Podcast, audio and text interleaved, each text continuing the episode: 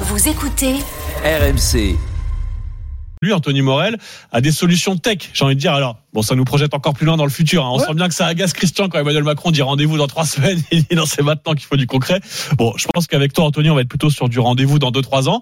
Ouais. Même si on parle d'innovations qui sont déjà présentées ce matin dans les, allées du Salon de l'agriculture. On parle désormais à l'avenir des fermes verticales. Ouais, c'est ça. C'est c'est peut-être l'une des solutions de demain pour nourrir la planète. Alors, en plus des exploitations agricoles traditionnelles, hein, l'idée c'est pas de remplacer l'un par l'autre. De toute façon, on a besoin de plus en plus d'exploitations.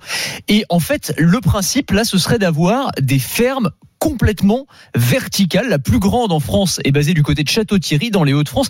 C'est un spectacle très étonnant. Il faut imaginer un entrepôt, 4000 mètres carrés, dans lequel se trouvent empilés les unes au-dessus des autres à perte de vue des étagères métalliques dans lesquelles on fait pousser des végétaux, des salades, des herbes aromatiques, des tomates, des fraises, à l'abri des nuisibles, à l'abri des aléas du climat, dans un environnement complètement fermé et complètement maîtrisé technologiquement.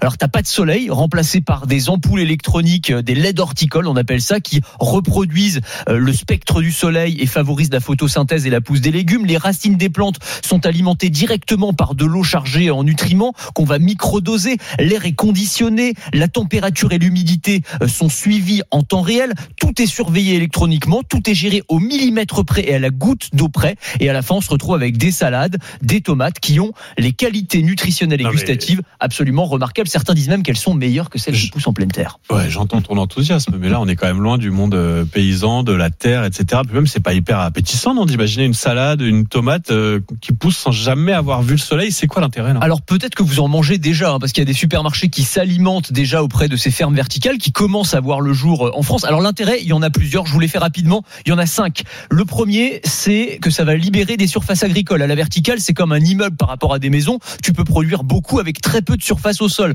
Donc ça, c'est un enjeu crucial parce qu'on manque de terres arables. Deux, ça permet de produire juste à côté des grandes villes, à proximité du consommateur final. Donc ça limite l'empreinte carbone de notre consommation. Trois, comme ça se passe en intérieur, pas de risque de catastrophe naturelle, pas de risque de canicule, de grand froid, de grêle.